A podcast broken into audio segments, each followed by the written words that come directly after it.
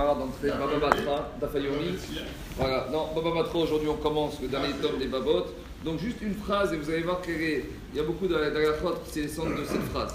Agmara nous raconte qu'en Babylonie, là-bas c'est la page qui parle des constructions de synagogues de Babylonie. Vous savez, quand les Juifs sont arrivés après l'exil du premier temple en Babylonie, ils se sont installés là-bas et ils ont construit une vie juive et ils ont construit des synagogues et ils sont restés de nombreuses années jusqu'à encore récemment. Et Agmara nous dit qu'il y avait deux Amoraïm, donc deux personnes de l'époque d'Agmara, Maremar ou Marzoutra.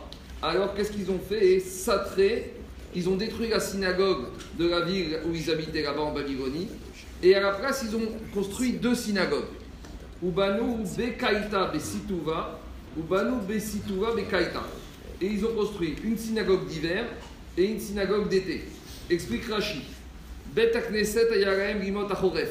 Ils avaient une synagogue pour l'hiver. Comment était cette synagogue d'hiver? Namour, elle était basse.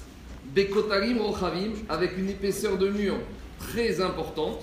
Vechalonot Muatin, et très peu de fenêtres. Pourquoi Mipene Atsina, à cause du froid. Pour se protéger du froid, donc ils avaient mis au point une synagogue basse hauteur de plafond, avec des murs très épais qui protègent du froid et très peu de fenêtres.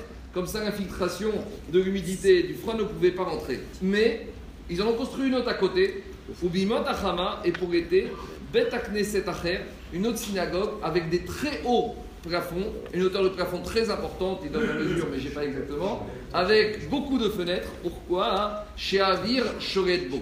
Pour que l'air puisse rentrer et pour qu'il y ait une aération et une climatisation naturelle. Donc on voit qu'en Babylonie, déjà à l'époque, ils avaient deux synagogues. Une synagogue d'hiver, bien chauffée, et les synagogues d'été, bien réfrigérées.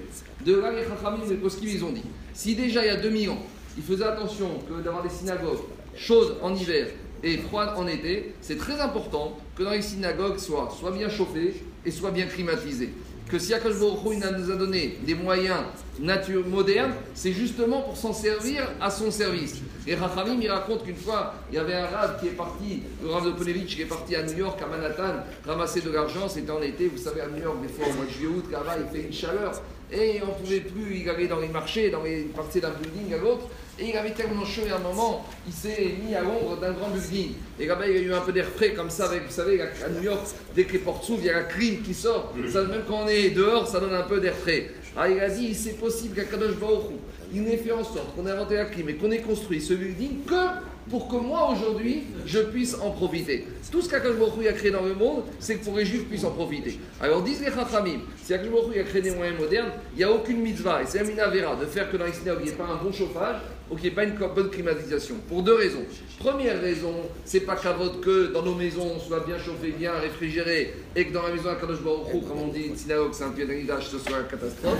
Et deuxièmement, si on veut que les gens reviennent, alors c'est pas une mitzvah de dire on a crevé de chaud, on a crevé de froid. Voilà, si des gens en Babylonie, à 1500 ans, ils étaient capables de construire deux synagogues, la synagogue d'hiver et la synagogue d'été, car va remettre que dans toutes les synagogues du monde, on doit faire attention à ce que ça doit être soit bien chauffé, soit bien climatisé. C'est la harima, c'est Kavé.